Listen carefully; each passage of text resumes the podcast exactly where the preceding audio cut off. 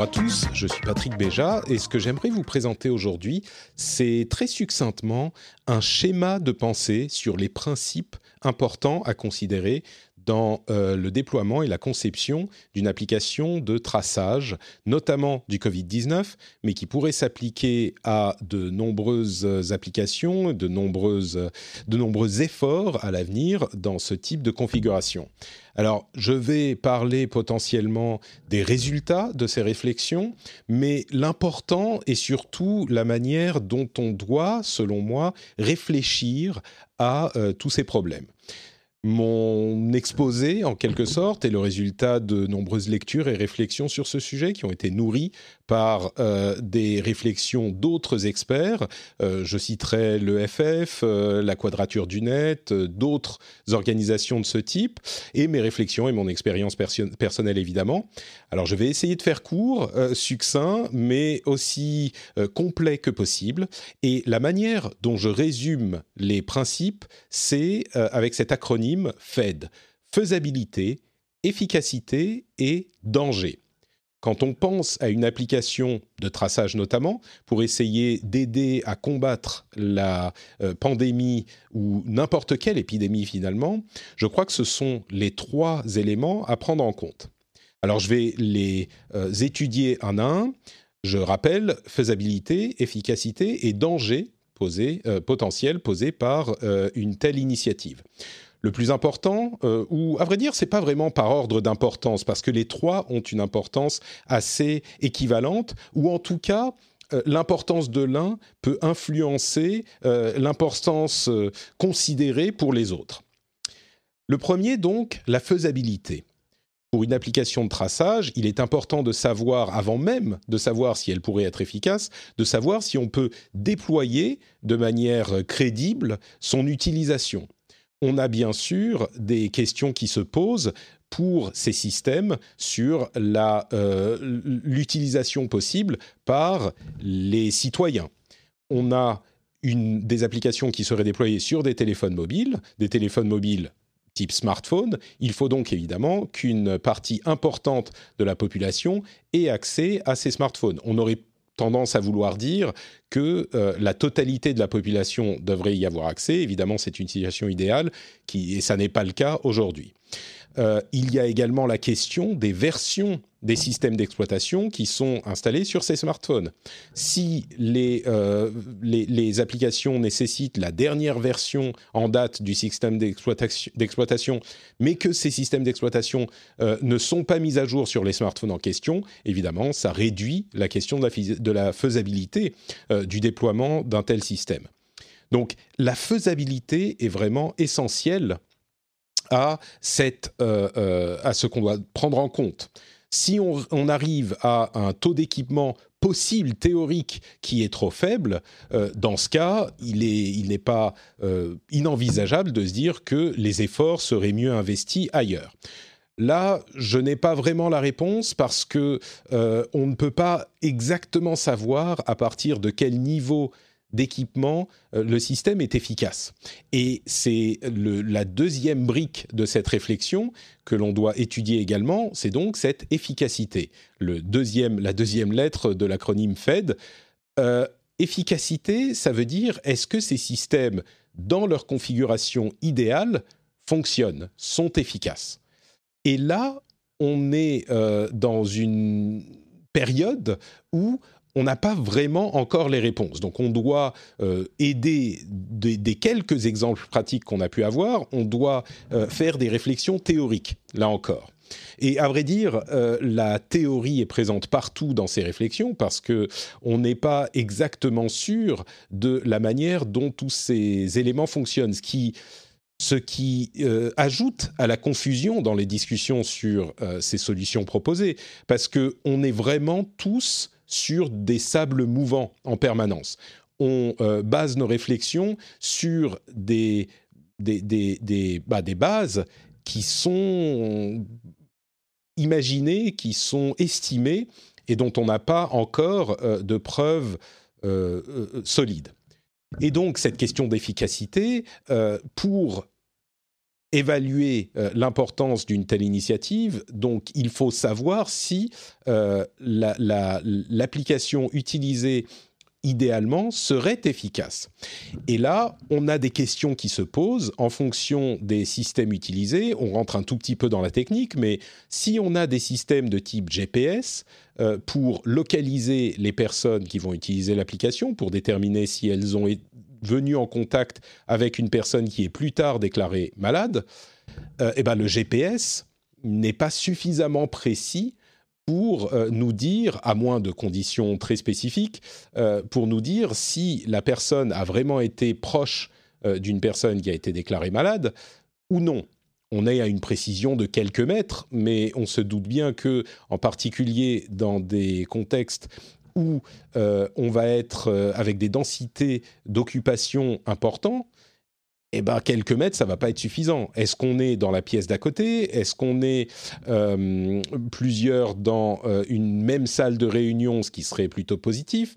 Est-ce qu'on est, euh, dans, un immeuble et on va être en train, l'autre personne est en train de marcher dans la rue?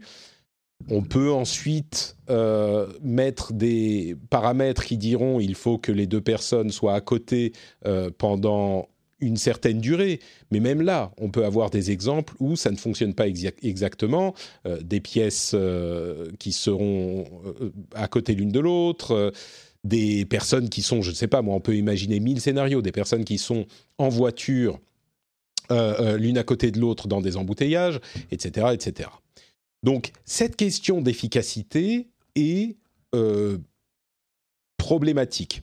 D'autant plus que les premiers retours que nous avons de euh, pays qui ont implémenté euh, ces systèmes nous laissent entendre que l'efficacité est au mieux marginale. C'est-à-dire que la réelle importance, euh, l'initiative réellement importante est celle du test and trace, du test et traçage. C'est-à-dire que quand une personne est testée pour des symptômes ou autres et, et, test positif, eh bien à ce moment, on va avoir une équipe d'humains qui vont discuter euh, directement avec la personne testée pour déterminer où elle a été, avec qui elle a parlé, avec qui, elle a rencontré, euh, et ensuite prévenir euh, les établissements ou les personnes qui ont été en contact avec cette personne malade directement. Donc on, pense notamment aux expériences qui ont lieu dans certains pays nordiques, on pense à l'Islande, dont les responsables disent eh ben, ces applications de traçage n'ont pas vraiment été utiles dans le cadre de nos enquêtes. Une fois de temps en temps peut-être, mais pas énormément. Alors peut-être que euh, les contextes en question sont spécifiques, peut-être qu'il y a des cas où les applications sont plus efficaces que dans ces contextes-là, mais c'est quelque chose, c'est un élément qu'on ne peut pas écarter. En tout cas, même sans prendre en compte le résultat, l'efficacité potentielle d'un euh, système de ce type doit être prise en compte pour la décision de son déploiement. Et je parlais de GPS à l'instant. Euh, on euh, sait que la plupart des applications qui vont être mises en place ces semaines-ci ne se basent pas sur le GPS, mais sur le Bluetooth.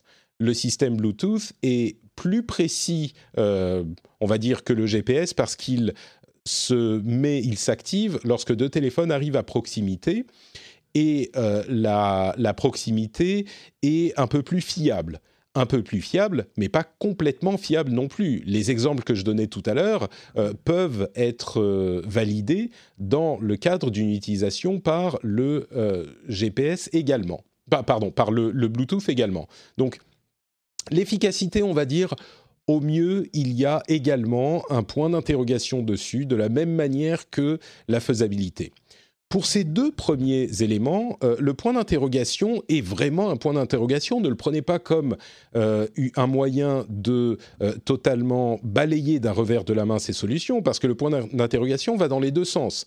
On peut imaginer que malgré une faisabilité réduite, c'est-à-dire une pénétration dans la population qui serait limitée à à cause d'une adoption euh, hésitante, on va dire, des personnes, des citoyens eux-mêmes, euh, qui pourrait limiter à quelques pourcents, quelques dizaines de pourcents de pénétration, euh, on pourrait imaginer que malgré cette limite et malgré les questions d'efficacité technique limitées, eh bien, un système de ce type puisse aider à, je vais lancer un chiffre en l'air, mais 5 ou 10% de l'efficacité maximum on ne peut pas encore vraiment savoir si 5 ou 10 ne serait pas bon à prendre, parce que les masques protègent un peu, les euh, mesures de distanciation sociale protègent beaucoup, euh, les apps de traçage protègent un peu en plus, tout ça additionné, peut-être que ça pourrait être efficace. Je le dis pour le principe de ne pas rejeter euh, vraiment par principe cette idée, parce qu'on n'a pas de preuves dans un sens ou dans l'autre. Il n'empêche, à ce stade, je pense qu'on peut dire que euh, les, voyants ne sont pas euh, totalement au vert dans ces, deux, dans ces deux catégories. Say hello to a new era of mental health care. Cerebral is here to help you achieve your mental wellness goals with professional therapy and medication management support. 100% online. You'll experience the all new Cerebral Way an innovative approach to mental wellness designed around you. You'll get a personalized treatment plan from a therapist, prescriber, or both in a safe and judgment free space. Your cerebral therapist or prescriber will outline a customized plan with clear milestones along the way so you can get to feeling your best. With Cerebral, you're not alone in your mental health journey. We're here to empower you to live a fulfilling life. So take that first step towards a brighter future and sign up today at cerebral.com slash podcast and use code ACasts to get 15% off your first month. Offer only valid on monthly plans. Other exclusions may apply. Offer ends July 31st, 2024. See site for details. Et j'en arrive à la dernière. La dernière catégorie, c'est la question du danger. Et quand je parle du danger, c'est évidemment le danger pour la. Euh, la, sécurité des informations et de la vie privée des utilisateurs de ces applications. Là encore, on doit parler un tout petit peu de technique. Le danger euh, provient des informations qui sont collectées et de la, manière euh, dont elles sont gérées après la collection. Quand on dit collection des données, euh, c'est une description assez large qui peut inclure différents types de systèmes.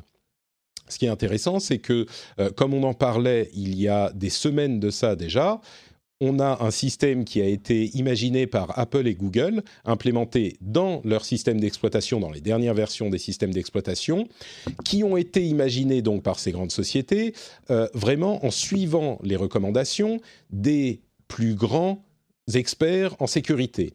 Et on est vraiment, euh, d'après les études euh, diverses qui ont été faites sur ces systèmes, on est vraiment dans un respect euh, aussi grand que possible de, nos, de, de, ces recommandations d'anonymisation et de limite d'utilisabilité des données, quand bien même elles viendraient à fuiter quelque part.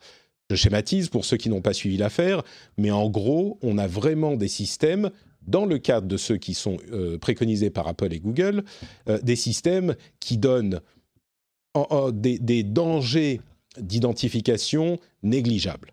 On a euh, des séries de codes qui changent régulièrement, qui ne sont jamais diffusés en dehors des appareils qui les transmettent et qui les reçoivent, c'est-à-dire qu'ils restent euh, sur les appareils euh, personnels jusqu'à ce qu'une personne soit déclarée positive, et même dans le cas où elle serait déclarée positive, elle ne donne que ces informations à elle, et même ces informations-là restent anonymes. Donc il n'y a pas de collecte de masse de toutes les informations, et euh, même ces informations partagées et les informations non partagées restent totalement anonymes. Alors, si on veut chipoter un tout petit peu, on pourrait dire qu'elles sont pseudonymisé à la limite, mais vraiment on est à la limite entre les deux. Croyez-moi, euh, sur parole, ces systèmes-là sont euh, les dangers sur les informations privées sont négligeables. Dans les autres systèmes qui ont été proposés, comme celui euh, qui est proposé par la France avec l'application Stop Covid, on est également dans des systèmes qui sont euh, très protecteurs de la vie privée, mais on va dire où euh, la protection est soumise plus qu'ailleurs à une inspection par euh, des autorités ou des experts en sécurité.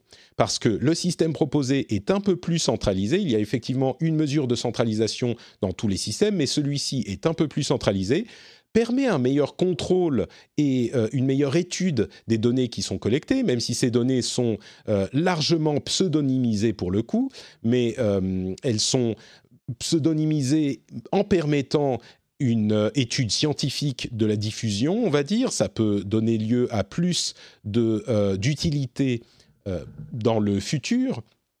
Mais d'une manière générale, si les choses se font telles qu'elles ont été établies, telles qu'elles ont été décrites, le danger est également minime, pas aussi faible que dans le cadre du système proposé par Apple et Google, mais également minime. Il faut également noter que euh, dans le cadre du système d'Apple et Google, euh, on parle d'une API, c'est-à-dire d'un euh, système d'appel de, programmation sur lequel doivent se construire les applications. Donc, malgré le fait que les applications ou les, systèmes de Google et d'Apple soient extrêmement sécurisés, ça ne dispense pas de surveiller ce que font les applications qui seront basées sur ce système. Dans le cadre des euh, autres systèmes, comme le système Robert euh, préconisé par l'Union européenne et utilisé par la France et d'autres, euh, on a un petit peu plus de surveillance, on va dire, des codes, enfin du code, des programmes qui devraient être faits. Mais vraiment, j'insiste sur ce point, dans les deux cas, on est à un niveau satisfaisant de protection de la vie privée si les choses sont faites telles qu'elles ont été décrites. Et encore une fois, c'est pour ça qu'il est important d'avoir des applications open source euh, dont le code est examinable par les experts qui peuvent savoir ce que font les applications avec ces données et la manière dont elles les euh, utilisent. Donc, on est, euh, me semble-t-il, dans une zone de danger qui est relativement faible, ce qui permet euh, de considérer potentiellement les questions de faisabilité et d'efficacité, même si elles sont un peu moins euh, garanties. Ceci dit, il ne faut pas perdre de vue le fait que on a une sorte d'ouverture de porte qui est faite avec ce type d'application. Il me semble que la, et là je, plonge dans l'analyse personnelle, mais à vrai dire, c'est même pas juste une analyse personnelle. Je crois que la plupart des experts en sécurité sont euh, préoccupés par ce genre de choses. Euh, on, craint l'habituation à ces systèmes. Et ça, c'est aussi un paramètre à prendre en compte dans les questions de danger pour la vie privée. On ne peut pas oublier les systèmes qui ont été mis en place, et là on parle plutôt de systèmes euh, légaux et techniques euh, qui ont été mis en place par les gouvernements et les, organismes de surveillance dans le cadre de la lutte contre le terrorisme, par exemple, qui ont été prévus comme étant temporaires et qui se sont euh, allongés et qui n'ont euh, en l'occurrence jamais été totalement interrompus. Donc là encore, il ne faut pas euh, tomber dans l'hystérie, mais c'est un élément à prendre en compte. Il y a par exemple des recommandations et des garanties qui ont été euh, prises dans le cadre des applications de traçage euh, qu'on connaît aujourd'hui, qui disent que ces applications doivent être désactivées, les données supprimées dès que la crise sanitaire est passée. Alors qu'est-ce que ça veut dire? La crise sanitaire est passée. Est-ce que c'est à l'arrivée du vaccin? Est-ce qu'il y a une seconde euh, euh, maladie qui pourrait arriver dans, deux ans? Euh, Est-ce que bon, ça fait, ça pose mille questions. Mais là encore, la menace terroriste est de nature différente et je pense qu'il est dangereux d'assimiler les deux parce qu'elles ne sont pas traitées de la même manière. Ceci dit, encore une fois, il ne faut pas perdre la chose de vue et la recommandation euh, qui a été faite par de nombreuses instances de euh, d'arrêt de cette application, d'arrêt d'utilisation, donc de désactivation complète de cette application et de suppression des données est importante à garder à l'esprit et, euh, et, est importante à bien sûr à implémenter. Et donc on se retrouve avec ce FED, ce FED, qui est plein de points d'interrogation, plein d'astérisques et qui est donc difficile à, appréhender. Et c'est pour ça que euh, je disais, c'est un schéma de réflexion euh, que je propose et pas une réponse euh, simple. Parce qu'aujourd'hui, très honnêtement, euh, je crois qu'il n'y a pas de réponse simple à apporter. D'après tout ce que j'ai vu et tout ce que j'ai euh, compris, si on me demande mon avis à moi, je dirais que l'efficacité, la faisabilité et le danger semblent tous relativement bas. ce qui est un moyen détourné de dire bof. Voilà, dans, ces trois euh, éléments, j'ai l'impression qu'on est dans une sorte de bof généralisé et qu'on ferait peut-être mieux de euh, concentrer nos efforts sur quelque chose dont on sait qu'il est efficace, c'est-à-dire le test and trace et euh, le suivi humain avec des conversations des personnes qui ont été contaminées. Ça, ça a une efficacité prouvée, ça a un impact limité sur euh, les personnes, puisqu'on ne collecte les données que des personnes euh, qui ont été euh, malades, et c'est des données médicales importantes, bien sûr, comme avec n'importe quel problème de santé, etc. etc. Donc, il, y a une sorte de... de, on va dire que je suis dubitatif. Ceci dit, et encore une fois, j'essaye d'être euh, très neutre et objectif sur ces sujets, on ne sait pas vraiment. Euh, étant donné que si tout est fait dans les règles de l'art, comme ça a été décrit, le danger pour les données privées est vraiment faible, peut-être que ces quelques pourcentages d'efficacité et de faisabilité sont bons à prendre. Donc, voilà, il y a une grosse incertitude. J'espère que euh, au moins cette euh, petite explication vous aidera à euh, poser le cadre de votre réflexion sur et, de votre jugement sur ces applications de, traçage. Ma réflexion elle-même a beaucoup évolué depuis le début de toute cette affaire. Elle va continuer à évoluer, je n'en doute pas. Et je continuerai à vous livrer les résultats de mes réflexions au fur et à mesure qu'on a des éléments concrets et solides sur lesquels baser ces réflexions. Je vous remercie de m'avoir écouté et je vous donne rendez-vous dans un prochain épisode. Ciao à tous